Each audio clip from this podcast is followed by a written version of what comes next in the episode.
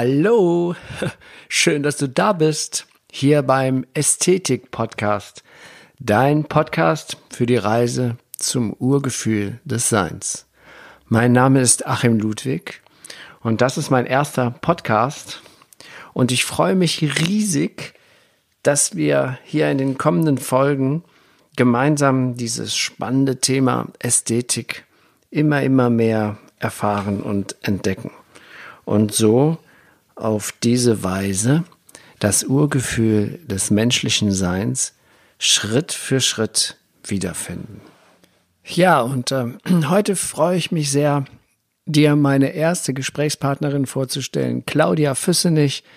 Wir, ähm, ich bin Claudia zu unendlichem Dank verpflichtet, weil sie in den letzten 25 Jahren dazu beigetragen hat, dass meine Ideen und Visionen Wirklichkeit wurden und ähm, jetzt neu entstehen und sie begleitet mich auf meinem neuen Weg als Ästhetiklehrer. Und deswegen ist mir es eine große Ehre, sie als erste Gesprächspartnerin hier an dieser Stelle anzukündigen.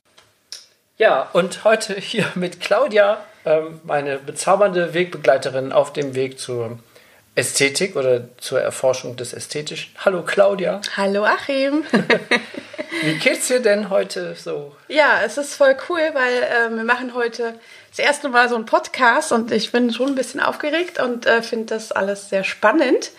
Und deswegen fangen wir einfach mal an, oder? Ja, genau. Ja, wir fangen mal an. Du, du wolltest, wie, du wolltest mir was, du wolltest mir Fragen stellen zu einem bestimmten Thema und das wissen wir jetzt noch gar nicht, wie es heißt, weil wir wollen mal sehen, was sich ergibt aus diesem.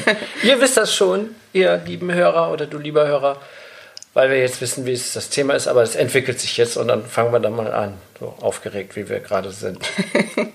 genau, wir fangen einfach mal an. Ich habe mir gedacht, wir müssen dich ja erstmal vorstellen. Wer bist du eigentlich? Achim Ludwig, Zahntechnikermeister.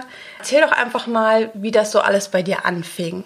Wo du herkommst, ja, wie deine Entwicklung war, wie du dazu kamst, Ästhetiker zu werden. Fang mal ganz vorne an, wie war deine Ausbildung? Ja, in meiner tiefen Seele bin ich eigentlich Musiker. Irgendwann sagte man mir, du kannst damit kein Geld verdienen wahrscheinlich, also musst du was Richtiges machen. Und dann habe ich, fand ich Dental, Dentaltechnik fand ich sehr faszinierend, weil man da mit vielen Materialien in Berührung kommt, aber vor allen Dingen auch mit dem, mit dem Schönen zu tun hat, wenn man Glück hat.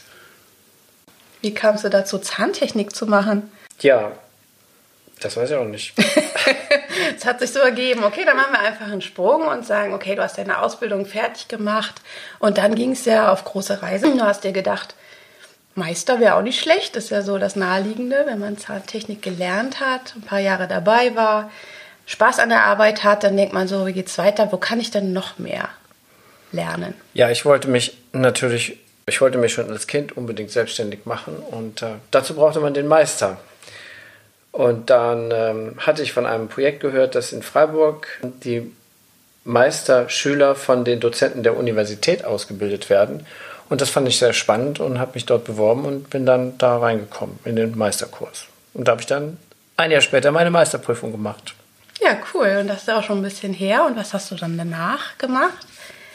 Du bist ja. dann wiedergekommen, voll motiviert, äh, durch Freiburg aufgeladen, weil das ist ja auch an sich schon toll, auch in Freiburg zu lernen. Die Stadt ist, hat eine tolle Energie und. Ja, genau. Da habe ich auch viel von abgekriegt und ich bin ja in Bonn geboren und, ähm, und habe mir gedacht, hier ist sehr viel Power, vor allem das, das Ästhetische stand sehr weit im Vordergrund und habe gedacht, das musst du mit nach Hause nehmen und den Menschen davon erzählen. Genau, auch äh, der Rainer Semsch hat dich ja auch sehr geprägt. Ja, das war mein Meister, sozusagen mein Lehrmeister, bis heute auch noch ja, und ich hatte dann versucht, in Form von Workshops das hier so rüberzubringen. Das hat auch bei den Kollegen sehr gut geklappt, nur bei den Zahnärzten war es ein bisschen schwierig. genau, ich war Die haben ja das nicht verstanden. Was will der denn? und dann hast du dir gedacht, gut, dann machst du halt dein eigenes Labor, oder? Wie kam das dann ja, zu Da Vinci Dental? Weil der Achim Ludwig hatte ja ein Labor, ziemlich lange Jahre erfolgreich, wo ich auch mitgearbeitet habe, Da Vinci Dental in Meckenheim. Ja, ich wollte mich immer schon als Schüler schon selbstständig machen. Ich wollte auch möglichst schnell weg von der Schule. Vielleicht habe ich auch deswegen so schnell die Ausbildung gemacht. Und ähm, weil die, dieses Hamsterrad-mäßige, das, das passte mir noch nie in den Karton irgendwie. Und dann, ja, der Wunsch war immer da, sich selbstständig zu machen. Und ich brauchte erstmal ein bisschen Basis, ein bisschen Geld und musste dann erstmal als Meister, habe ich dann äh, angestellter Meister, mir so, ein, so eine, wieder die Tanks aufgefüllt, weil finanziell war natürlich nach der Meisterprüfung erstmal da nicht viel mehr da. Ja, ne? Und habe hab dann zwei Jahre, glaube ich, in einem Labor gearbeitet. Da habe ich dich dann auch damals eingestellt und so no. haben wir uns ja kennengelernt. das ist schon lange her, das stimmt, ja. Ja, und immer mehr, da fing schon an, dass mich immer mehr diese Natur, diese Lehre der Natur und vor allen Dingen Leonardo da Vinci mich interessiert hat. Und ich bin da tief eingetaucht über die Schriften zur Malerei. Leonardo hat ja selber viel geschrieben, wissen die wenigsten. Aber ich kann es nur empfehlen, diese Bücher zu lesen. Und das war meine Goldgrube für das, was ich heute mache, sozusagen. Und daraufhin hat sich dann ein, ein zahntechnischer Weg entwickelt, die meist diese, diese Freiburger Schule, wie man das heute nennt, in Verbindung mit Leonardo, hat noch mehr Türen aufgemacht und dann war das Ziel eigentlich Zähne zu machen, die ich selber nicht mehr von der Natur unterscheiden konnte. Und irgendwann war der Punkt erreicht, da war dann mal das Bild da.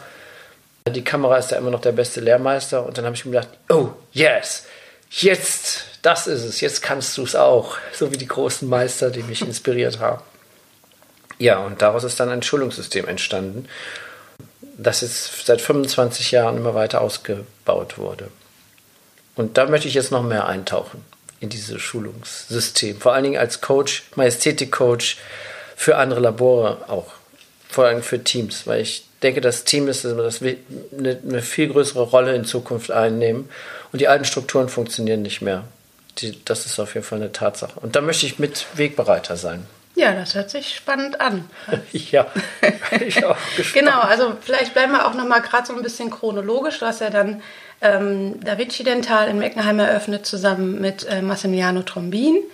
Ähm, wart ihr sehr erfolgreich und ähm, ihr hattet damals auch, weiß ich noch, ähm, ihr seid ja eingeladen worden, in Sandentaufers euren ersten Vortrag zu halten. Und da habt ihr gedacht, was was machen wir denn da? ja. ja, das lag natürlich daran, dass wir hatten einen großen Mentor sozusagen, der Ralf Suckert, der damals Chefredakteur vom Dentallabor war, diese Fachzeitschrift, das Dentallabor. Ja, und der Ralf Suckert, der hatte einen Newcomer-Wettbewerb mit verschiedenen anderen äh, Kollegen gemacht in St. Taufers und fand unsere Geschichte interessant. Da ist ein Deutscher und ein Italiener, die machen zusammen in Deutschland ein Dentallabor und die können auch noch fotografieren mittlerweile. Also konnten wir damals noch nicht, aber wir haben er hat gedacht, wir könnten es. Und ich habe dann gesagt, Mann, wir, Massimo, was sollen wir denn da machen? Wir können da nichts. Und dann sagte der Ralf Sukat, das ist, ihr seid, seid zu bescheiden, aber ähm, überlegt euch mal, egal wo, in welchen Weg das geht. Und dann kam mir wieder die Idee oder dann kam das Musikerherz wieder in, in mir zum, zum, zu Worte. Heute weiß ich, dass es wichtig ist, das auf die innere Stimme mehr zu hören. Und dann haben wir meine Band mit eingepackt und die Band fand das auch eine gute Idee und so entstand dann Da Vinci's Rhapsody.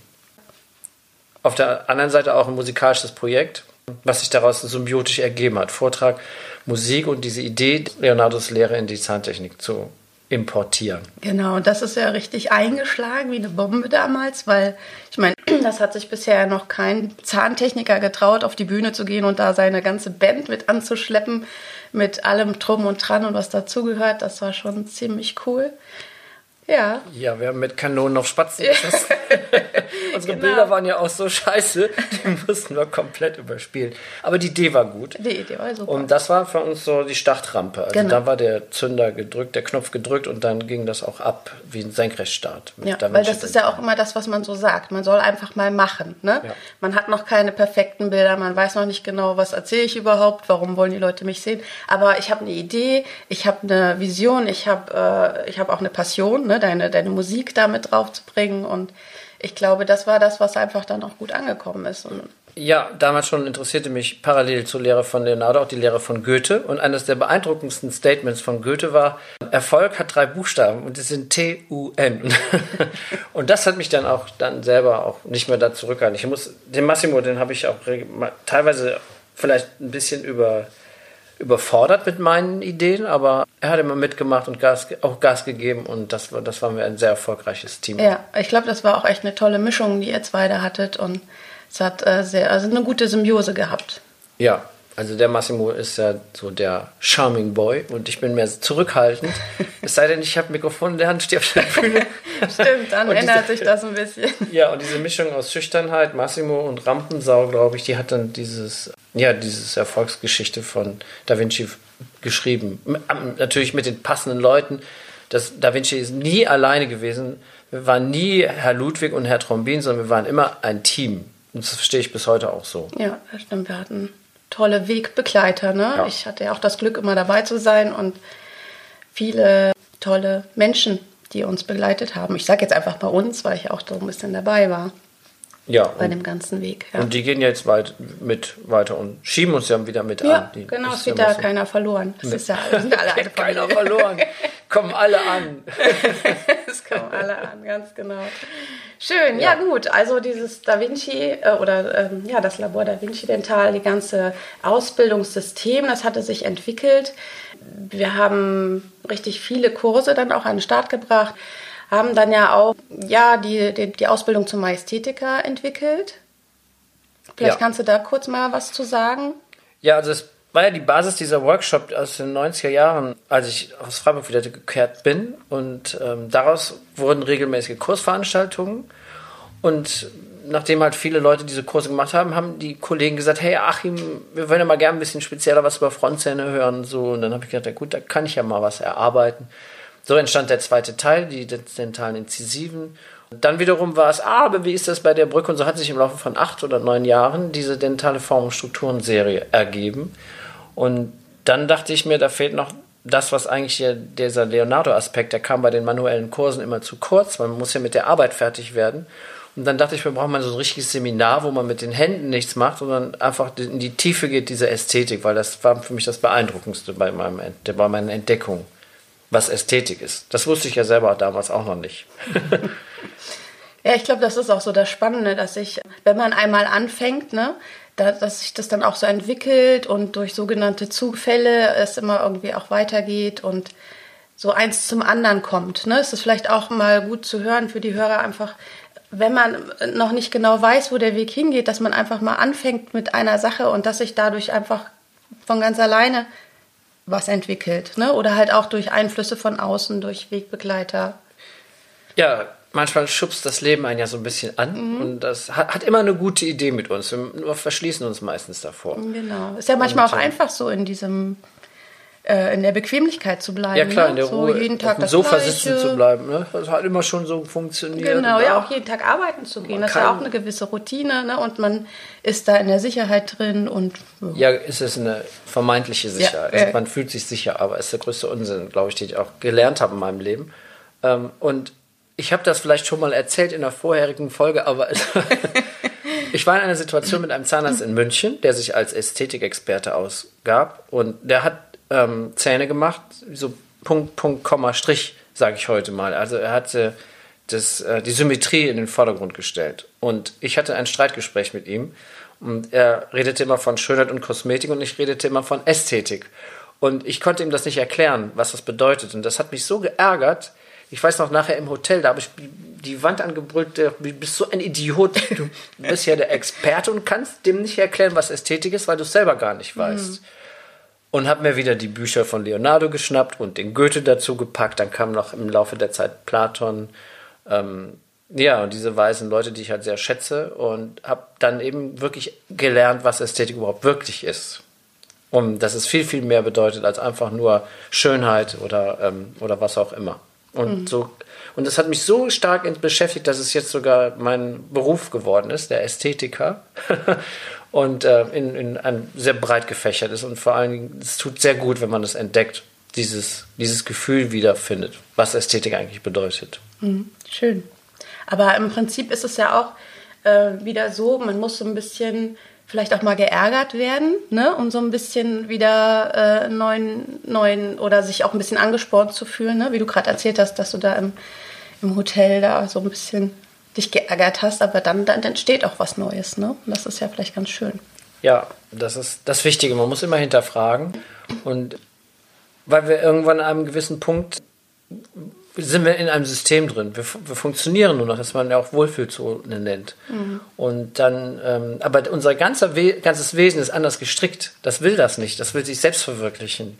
Das will, dass man auf die innere Stimme hört. Aber wir, wir sind in so einem System drin, ähm, ja, in einer Form auch von Hamsterrad und, ähm, und blockieren unseren Erfolg im wahrsten Sinne des Wortes. Und dann sind wir nicht mehr beim Goethe, beim TUN, sondern wir sind dann einfach, wir machen nur noch mit. Das ist nämlich MIT. und das ist, total, das ist kontraproduktiv. Und dann, es, wenn man Pech hat, beginnt man dann mit 30 zu sterben und wird mit 80 beerdigt.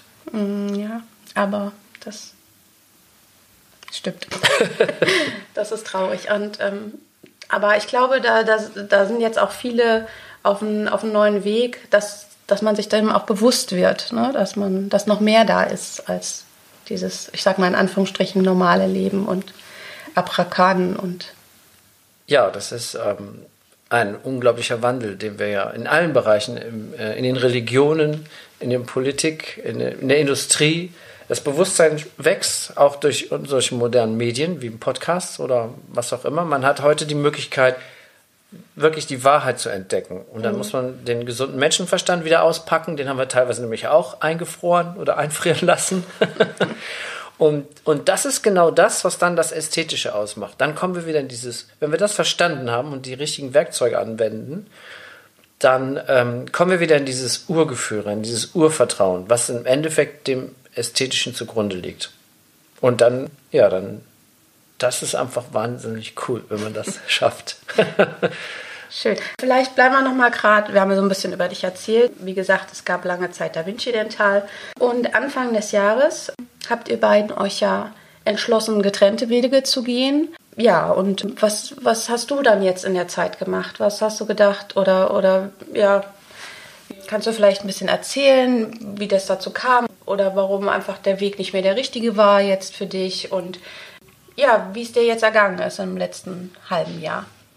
Ja, wir hatten uns ja alle Träume erfüllt, die, glaube ich, so ein Zahntechniker sich erfüllen kann. Eigenes Labor, eigene Produkte, eigenes Schulungssystem, heilige Wochenenden und ähm, dazu ein super loyales Team. Das Schulungssystem war sehr erfolgreich. Dadurch kam ich selber aber in so einen Sog rein, in so einen Gewohnheitssog und habe gemerkt, da gibt es gewisse Dinge, die man macht, wenn man es immer schon so gemacht hat. Und mhm. es gibt gewisse andere Dinge, wo das Herz sagt, mach das. Und da war einfach die Zeit nicht mehr dafür da. Mhm.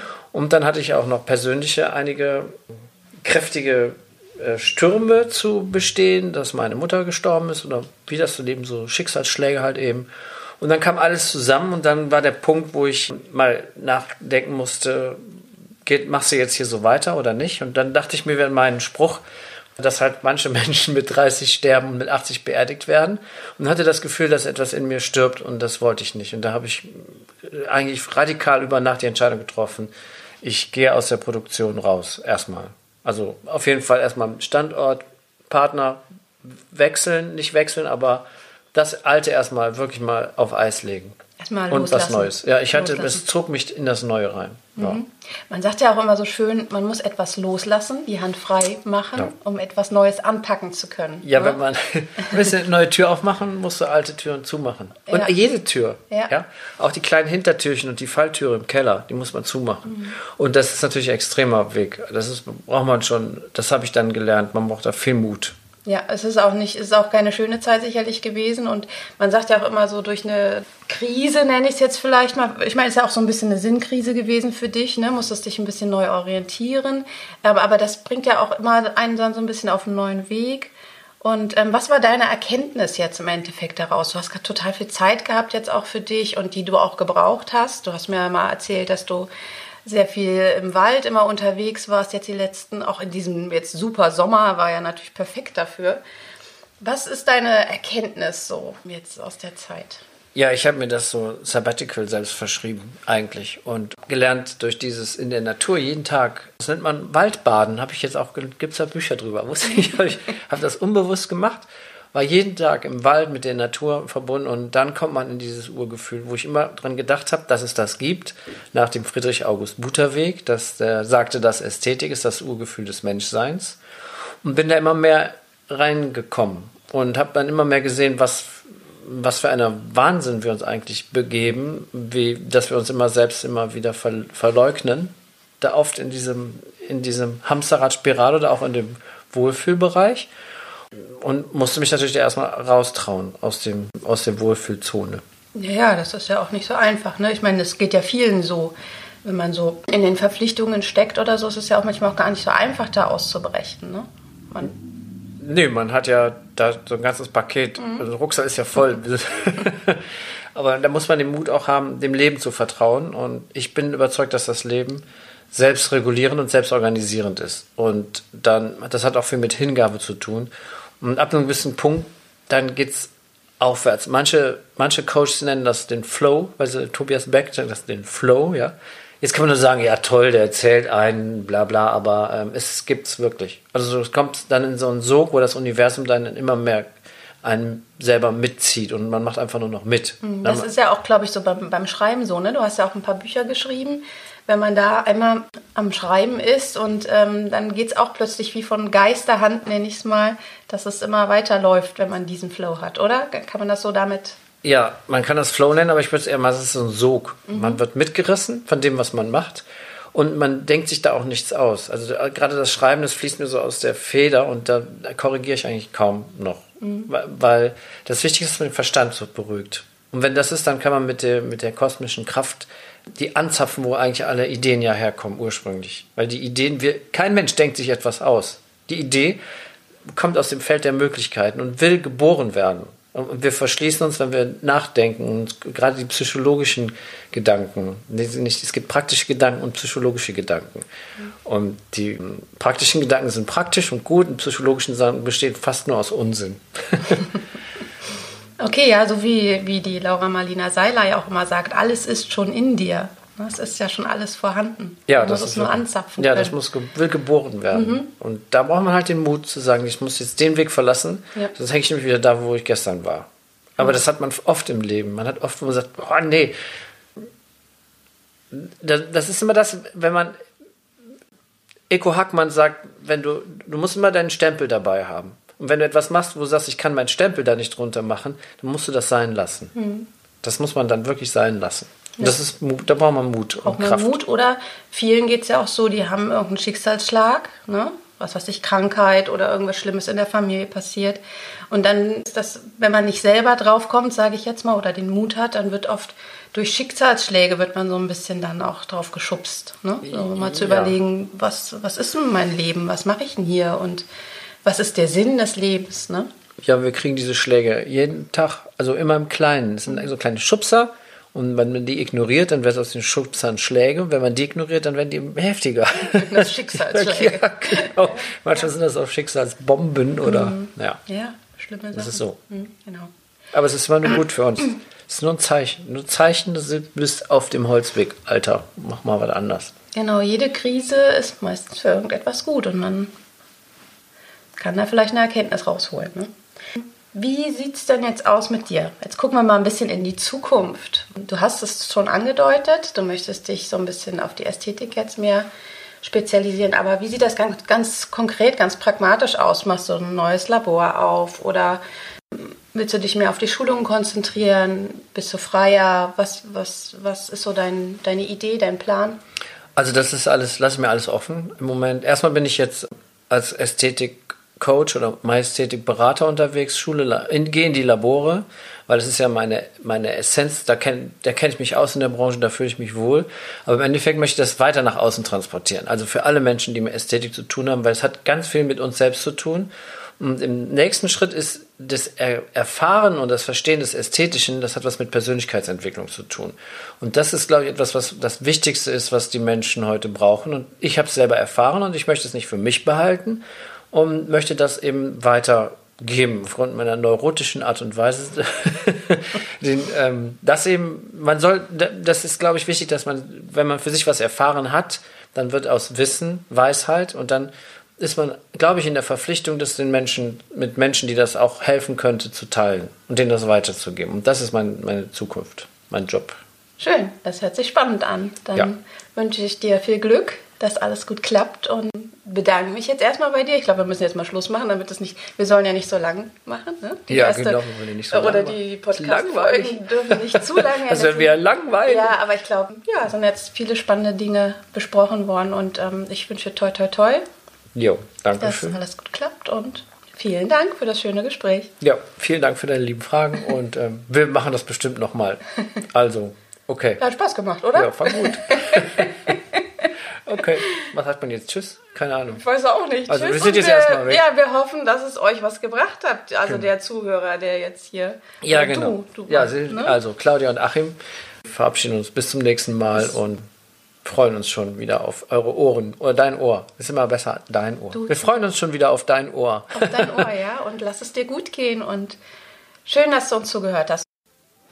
Ja, also das war mein Gespräch mit Claudia. Ja, wir sind da so einfach so ganz unbefangen reingegangen. Es gab natürlich ein bisschen Arbeit für mich im Nachhinein, so editieren, so Ms und S und äh, Pausen und rausschneiden, ne? wenn so die Themen so ein bisschen spannender wurden, so Loslassen des Altens und so. Aber jetzt im Nachhinein, wo ich mir das nochmal angehört habe und jetzt hier diese, äh, die, diese, ja, dieses Outro aufnehme, bin ich doch ganz froh, dass wir das so gemacht haben, so, so locker, so ohne, wir hatten ja keinen Fahrplan. Und äh, wenn dir das auch gefallen hat und du weiterhin zuhören möchtest bei meinem Podcast, äh, dann kannst ja, weiß ich nicht, liken, linken, Ibsen, Dixon, Dixon, irgendwas gibt es ja so, weiterleiten, weiterempfehlen. Mundpropaganda soll ja auch ganz heilsam sein. Ich freue mich auf jeden Fall, dass wir die Kiste jetzt hier so an den Start gebracht haben. Und das nächste ist dann eine Solo-Folge von mir. Äh, da kommen wir wieder einen Schritt weiter in dem, was wir von jedem Anfang kennt, ein Zauber inne schon kennen. Und ich freue mich auf jeden Fall riesig, dass ich dieses erste Interview hier so für mich gut an den Start gebracht habe. Und ich hoffe, es hat genauso gut gefallen. Und wenn, wenn es dir so gut gefallen hat wie mir, dann oder ja, einfach, gib einfach alles. Tschüss, bis zum nächsten Mal. Dein Achim Ludwig.